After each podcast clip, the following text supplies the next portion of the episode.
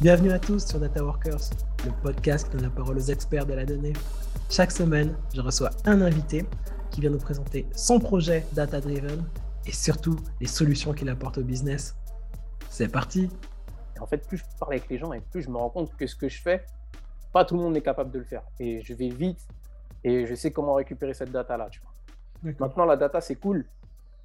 Quand tu sais la récupérer, tu en as pas mal, mais euh, c'est pas suffisant. Il faut savoir l'utiliser. Et c'est ça, souvent, en fait, qui, qui va poser problème derrière. Euh, si tu veux, là, à l'heure actuelle, quand quelqu'un, une entreprise a récupéré des prospects, euh, ils vont pas aller jusqu'au bout. Ils vont aller les contacter une fois, deux fois, et puis si ça ne mord pas, c'est la fin, hop, le lead, ciao, bye. Bonjour, bienvenue à tous pour ce nouvel épisode de Data Workers. Aujourd'hui, j'accueille François Da Silva, un spécialiste de la collecte de données via le web scrapping et de l'automatisation. On va parler avec François de sa double casquette parce qu'il parle très facilement avec les équipes marketing et les équipes IT. Comment vas-tu, François? Je vais très bien, et toi? Ah, ça va super parce que tu sais, il y a plusieurs personnes qui ne se connaissent pas forcément qui m'ont dit il faut à tout prix que tu trouves François et que tu lui parles. Parce que tout ce qui s'est fait avec le web scrapping, les avantages que l'on peut en tirer, il va t'expliquer ça de A à Z. C'est la personne à interviewer. Ok, je suis flatté, écoute.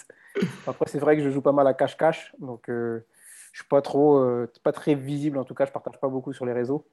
Donc euh, je suis flatté en fait que mon nom soit quand même ressorti.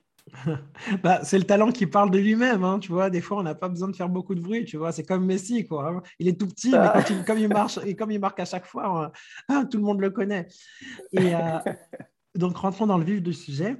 Euh, ton, ton parcours, est-ce que tu peux nous en dire un peu plus sur toi et puis vraiment sur, sur les tâches que tu fais aujourd'hui? Yes, ok. Bah, pour mon parcours, écoute, j'ai un vrai- j'ai vraiment un profil qui est très atypique. À la base, j'ai vraiment rien à voir avec les startups. Euh, j'ai eu un bac ST électronique euh, à 18 ans. J'ai ensuite lâché les études tout de suite après. Ça n'a jamais été pour moi. Je n'avais pas pour ambition de faire des- de longues études de toute façon. Je m'étais toujours dit dans la tête qu'à 18 ans, j'allais arrêter. Je suis parti dans le tourisme. J'ai travaillé pour des entreprises comme Disney, EasyJet, euh, les aquariums Sea Life, donc vraiment le tourisme et l'aviation. Puis j'ai intégré l'aviation d'affaires, donc l'aviation privée. J'ai supervisé des vols de type diplomatique, militaire, etc. Puis ensuite, j'ai tout lâché pour partir en Australie. Donc euh, j'ai tout, j'ai tout, tout, tout plaqué. Je, je peux te dire que je gagnais plutôt bien ma vie. Et euh, j'ai tout plaqué. Je suis parti de l'autre côté de la planète, en Australie, là où personne ne me connaissait. Et puis j'ai tout recommencé. Et en gros, une fois pendant que j'étais là-bas, j'ai travaillé pour une start-up française. Euh, je ne vais pas donner son nom, mais en gros, en fait, je ne pouvais pas avoir euh, prétendre au même travail que j'avais quand j'étais en France.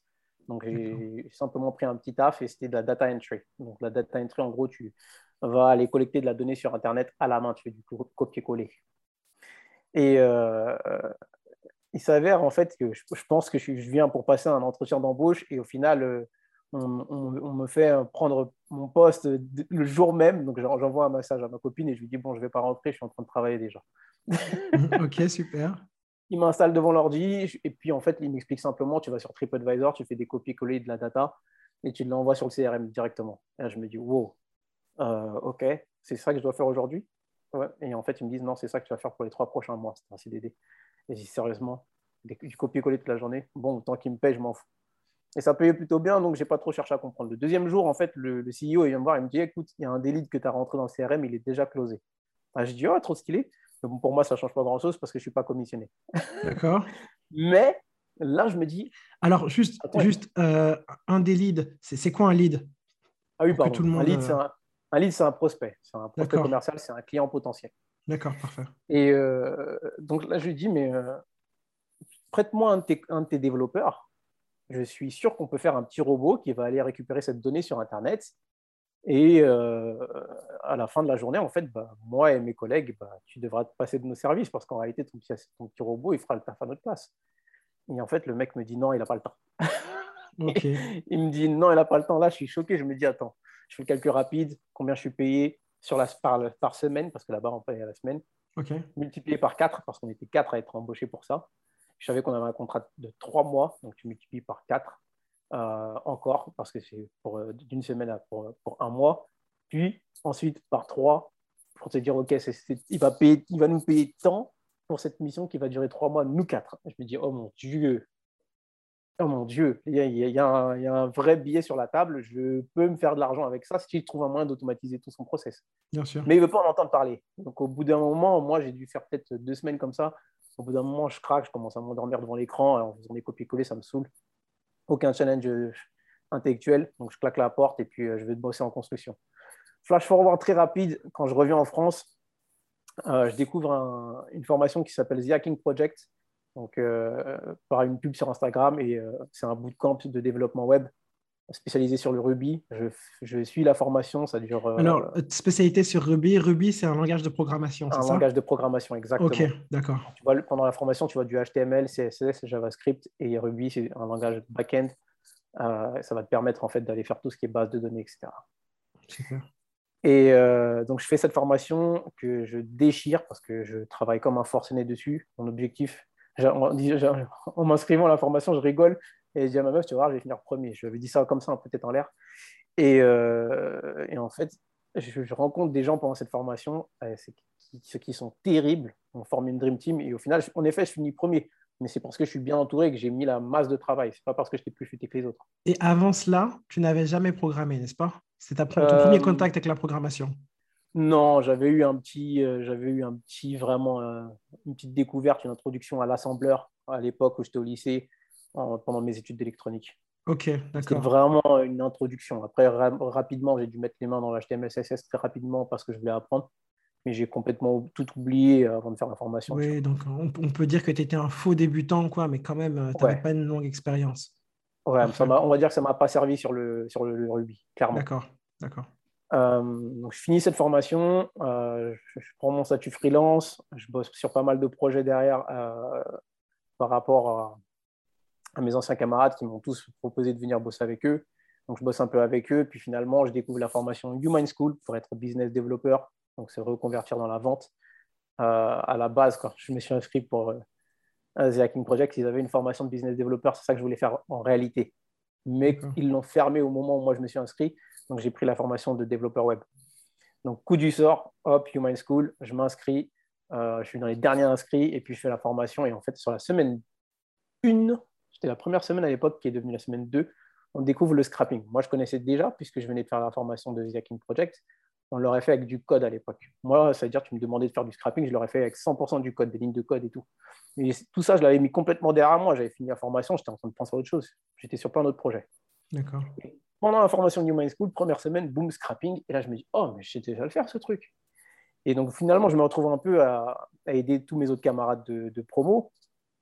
Et euh, surtout, je découvre qu'il y a des outils no-code qui me permettent d'aller encore plus vite sur tous ces sujets-là. Tu vois. Et là, pour moi, c'est comme si tu, tu, m'avais donné euh, un, un, fusil automatique alors que j'avais un couteau d'habitude. Tu vois. je sais que peu importe l'ennemi, je vais l'abattre. Tu vois. D'accord. Et euh, là, clairement, c'était journée porte ouverte. Et en fait, tout s'est accéléré pour moi à ce moment-là.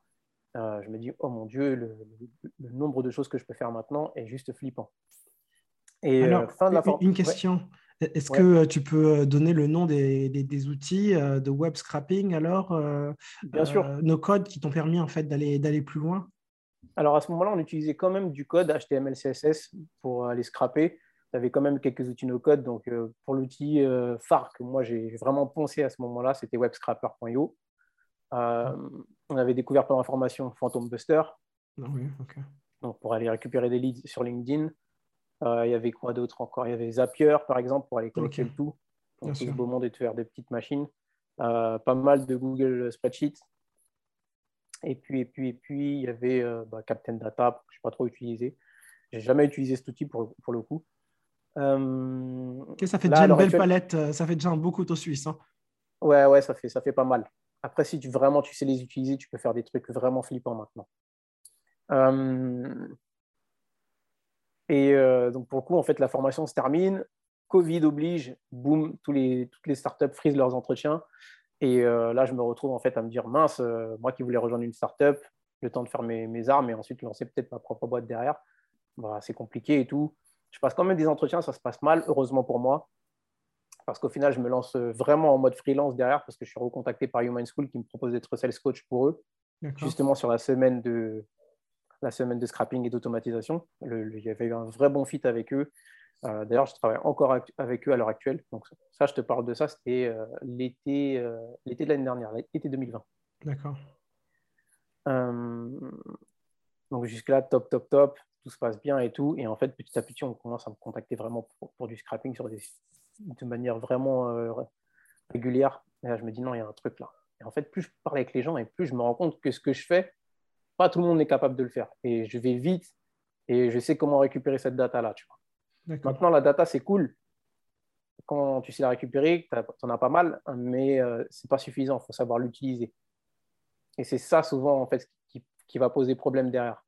Euh, si tu veux, là, à l'heure actuelle, quand quelqu'un, une entreprise a récupéré des prospects, euh, ils ne vont pas aller jusqu'au bout. Ils vont aller les contacter une fois, deux fois, et puis si ça ne mord pas, c'est la fin, hop, le lead, ciao, bye. Alors, juste une petite question. Euh, pour bien comprendre le, processus, alors tu utilises les différents outils dont tu m'as parlé pour euh, scraper des données sur, en ligne, c'est-à-dire les récolter. Euh, par exemple, les informations sur des, des, personnes sur LinkedIn. Et ces informations-là, tu les mets où? Tu les mets dans des spreadsheets, dans une base de données? C'est où ça se passe? Et, et après, d'abord déjà dans un premier temps, je veux savoir où est-ce que tu les mets et après, je veux savoir comment tu les exploites. ok. Alors, avant de la stocker, donc, je vais la récupérer. Donc, on a parlé des premiers outils dont je t'ai parlé tout à l'heure, Phantom Buster, WebTrapper, que j'utilise plus tant que ça en réalité. Maintenant, je fais tout avec N8N. Donc, je pense que c'est aussi important de, le spécifier. N8N, Parabola, etc. Euh, maintenant, où est-ce que je la stocke? Pour moi, c'est Google Spreadsheet. Toujours Google Spreadsheet, c'est bon. gratuit. Moi, je vais te dire, je suis un mec du gratuit. Pour moi, la donnée, elle est sur Internet, elle est gratuite, elle est là de manière, est disponible de manière publique, et c'est ce dans ça que je tape. À partir du moment où ça s'affiche sur le navigateur, et ça veut dire que je peux la récupérer. Parfait. Déjà, ça, Après, je pars de ce principe-là parce que j'ai quand même j'essaie de mettre les mains dans le code, les mettre dans le cambouis, et que je n'ai pas, pas peur de faire des trucs un peu sales parfois. Donc, euh, et puis à la force, tu commences à connaître pas mal de petites astuces pour aller récupérer ta data, comment la transformer, etc. Tu vois. Mais moi, je suis un mec du gratuit. Et c'est aussi ça, parce que je suis freelance. Donc, ça veut dire que si euh, je ne paye pas pour récupérer cette donnée, derrière, mon ROI, mon retour sur investissement, il sera beaucoup plus haut. Bien sûr. Donc, je, pars des, je vais utiliser que des trucs qui sont potentiellement gratos ou que moi, je peux utiliser de manière gratos avec des moyens détournés. Donc là, ça va être du spreadsheet. Je sais qu'il y en a plein qui sont fans de Airtable et qui font des trucs de fou avec, ou même avec Notion parfois. Mais euh, moi, je vais être un mec euh, basique, simple. Je, me, je, me, contente de ce qui fonctionne et de ce qui fonctionne bien. Et là, pour le coup, je vais être sur Google Spreadsheet pour stocker la donnée. Après, euh, c'était quoi ta deuxième question? C'est où est-ce que qu'est-ce que j'en fais? Qu'est-ce que tu en fais? Comment tu fais pour l'exploiter cette donnée? Ok, qu'est-ce que j'en fais?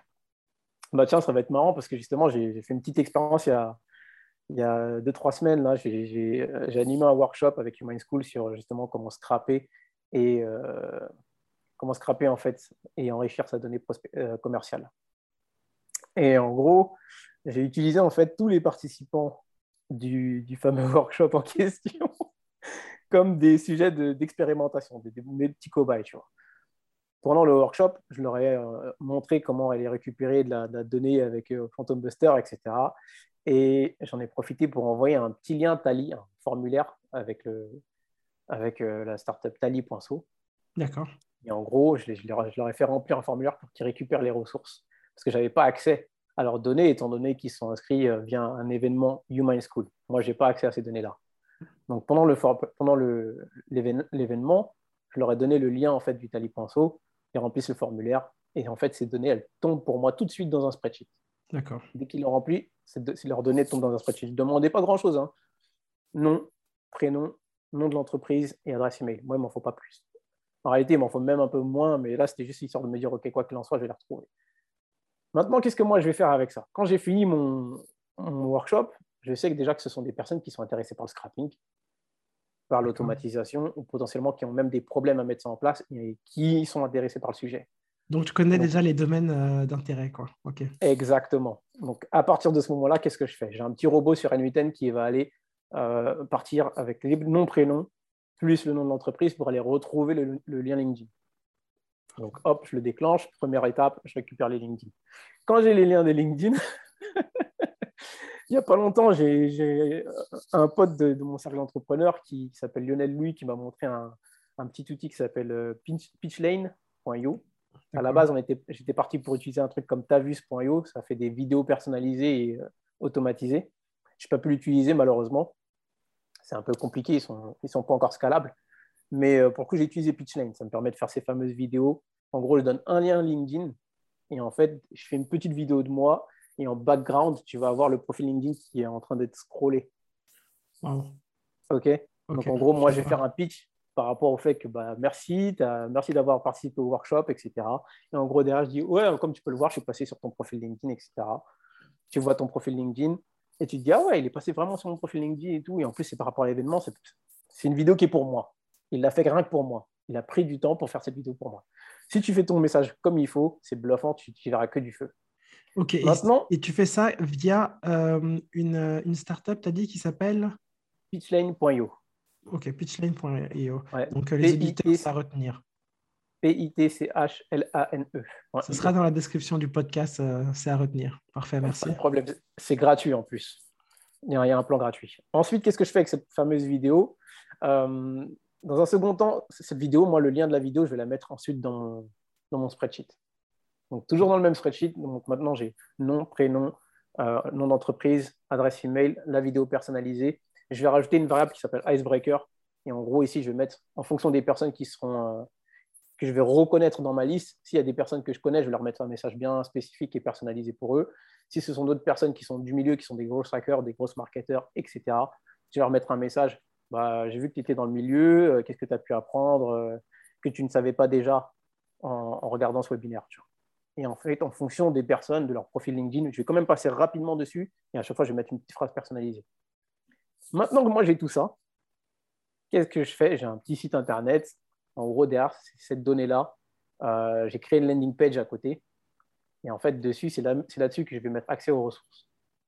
Donc, quand moi j'ai tout ça, et ben, en fait, ces données-là, là, elles vont aller alimenter des landing pages personnalisées et automatisées.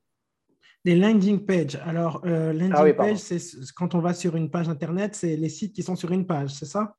Ouais, on peut, on peut, appeler ça comme ça. Ce sont des, des pages. Euh, en gros, souvent, c'est. Je sais pas, tu achètes un produit, tu vas avoir une page, euh, on appelle ça une landing page, c'est une page, une page d'accueil, c'est la page sur laquelle tu vas tomber quand tu vas cliquer sur le lien. D'accord. En général, ce sont des pages promotionnelles, donc des pages de marketing, de vente pour, te, pour te vendre un service ou un produit. La best practice, c'est normalement tu fais une, une landing page par, je sais pas, imaginons que tu as une offre promotionnelle spéciale que tu veux marketer sur Internet. Tu es ah censé faire une landing page parce que tu ne vas pas envoyer les gens qui sont intéressés par cette offre spéciale sur ta page d'accueil de ton site Internet normal.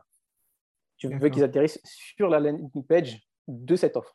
Bien sûr. Donc, toi, tu vas les envoyer que sur cette, euh, sur cette page-là. Par contre, moi, je veux qu'à chaque fois que quelqu'un aille sur ce lien, il, il, voit son prénom, il voit la vidéo que je vais créer rien que pour lui et qu'il se dise Ok, il m'a créé un site Internet pour moi. Waouh Tu vois? Il a fait une vidéo, il, il, a écrit le texte pour moi, il a mis les ressources en bas. Je vois ma tête. Oh non, ce mec, il est vraiment cool. tu vois, Et en tout cas, même s'il n'est pas cool, il a pris du temps. Euh, et en fait, là, il y a un, principe qui va rentrer en jeu, ça s'appelle le principe de réciprocité. Ça veut dire que quand quelqu'un a fait un effort pour toi, quoi qu'il en soit, tu as envie de le récompenser ou en tout cas de lui dire Ok, il a fait ça pour moi, je peux bien lui faire une petite faveur. Maintenant, ça va un peu plus loin parce que derrière, quand moi je donne les ressources, je ne vais pas les donner tout en entière d'un coup. Je suis gentil, ça vaut de l'or hein, ce que je donne. Donc, euh, au bout d'un moment, je coupe les ressources et je dis Ok, tu veux la suite? Passe sur mon profil LinkedIn, ajoute-moi dans tes amis et euh, va recommander mes compétences en scrapping, en automatisation et sur N8N. Ça me permet en fait de faire gagner des points de scoring sur mon profil à moi. D'accord. Et en fait, quand je fais ça, euh, ça me permet de pirater un peu la roue parce que déjà, de 1, ils ont vu que je savais scrapper, ils ont suivi le webinaire. Normalement, s'ils ont bien regardé ce que je fais, ils ont vu en 40 minutes, en 45 minutes, tu fais pas ça en temps normal. Tu vois. Bah, bien sûr, bien sûr. Normalement, ils en ont pris plein la vue, ils ont les ressources qui sont gratos. Et, euh, pour recevoir la suite, ils ont juste allé euh, liker mes trucs, recommander mes compétences. Et là, ils se disent Ouh, OK. Tu vois. Donc là, ça me permet aussi de pirater un peu le, le, process derrière LinkedIn et de, me, de faire monter mon profil et de ramener encore plus de leads derrière sans avoir à faire quoi que ce soit. Donc, euh, ça, c'était la petite expérience que j'ai mis au point euh, pour répondre à ta question. Donc, voilà comment tu peux euh, utiliser de la data derrière. Parfait. Ben, écoute, sans même que j'ai à te poser la question, tu m'as donné un exemple data-driven, c'est-à-dire de end-to-end, c'est-à-dire de la prise déjà de la collecte de données jusqu'à son exploitation. Et euh, tu nous as expliqué vraiment le but, parce que ici, le but, c'est de faire monter euh, ton branding, ta marque. Euh, effectivement. Alors, c'était vraiment super intéressant. Et maintenant, je vais te poser alors une question concernant tout ce qui est RGPD, la fin des cookies qui est annoncée comment, c'est quoi l'évolution alors de ton activité ou est-ce que ça, ne change rien pour toi? Ok. Euh, honnêtement, j'aurais répondu à la va-vite à cette question, je t'aurais dit que ça change rien pour moi. Mais en fait, non, c'est faux. J'ai envie de dire que pour moi, ça risque d'être les journées portes ouvertes. Pourquoi je dis ça? Parce que quand tu as des cookies et que tu as un robot qui passe dessus, euh, si j'utilise un ordinateur, que j'ai un deuxième ordinateur en fait que j'utilise souvent pour, pour aller scraper des pages, tu vois. Ben, typiquement, euh, pendant que l'ordi tourne, souvent il y a des cookies. Et, donc au bout d'un moment, ils peuvent savoir euh, combien de fois tu es passé sur le site et te bloquer, tu vois. D'accord. Souvent, ils le font avec les adresses IP. C'est pas un souci, tu peux les changer aussi. Mais s'il y a un cookie, déjà, tu sais qu'avec le cookie. Attends, pause. Je vais... Déjà, je vais te donner une information. Sache que la plupart des sites internet, euh, j'ai envie de te dire, pense qu'il y a 95% des sites internet où tu peux scraper comme tu veux. Déjà, pour commencer. Euh, c'est un, chiffre pour moi qui est hallucinant. Et une fois sur deux, j'arrive sur un site internet, je suis choqué par le fait que ça soit aussi facile. Tu as dit il y a 95% des sites où tu peux scraper sans problème. Et donc, les 5% uh-huh. restants, qui sont souvent les 5% les plus intéressants, euh, qui euh, empêchent le scrapping facile, tu dois constamment adapter ton code, tu dois constamment adapter tes scripts ou comment ça se passe? J'ai envie de te dire oui et non. Alors non, parce que justement, euh, ces, sites-là, ils ont un petit problème. Comme tu l'as dit, ce sont des gros sites. Quand tu as un gros site, tu ne peux pas te permettre de changer en fait la, structure de ton site internet sans que, tes, sans que tes utilisateurs lambda soient déboussolés et perdus. Donc ça, c'est un truc sur lequel moi je vais jouer parce que s'ils ne peuvent pas en fait se renouveler constamment, au, niveau de l'interface, ça sera toujours pareil. Moi, je peux simuler en fait un, robot qui va, se, qui va se comporter exactement comme un humain lambda, qui va aller cliquer ici, taper du texte là, remplir le formulaire là, et puis récupérer la donnée qui va ressortir. Ça, c'est une première chose. Ensuite, euh, tu vois, en fait, le truc, c'est qu'ils sont gros, donc ils ont de grosses équipes pour protéger le truc, mais bien souvent, en fait, plus, plus ils vont protéger leur truc, et plus des trucs simples vont passer. En tout cas, au moins pour récupérer la donnée. Donc, plus ils mettent euh, des trucs énervés, plus, plus c'est simple pour moi, tu vois. Pour moi et puis pour les autres gens comme moi. Après, écoute, je ne suis pas le meilleur. Hein. Je, connais des mecs qui font vraiment des trucs de fou. Mais euh, c'est justement pour ça que je sais que plus ils ont une équipe de, de fou derrière, et, plus tu sais qu'il y a moyen que ce soit un truc tout bête qui va passer. Ok, super.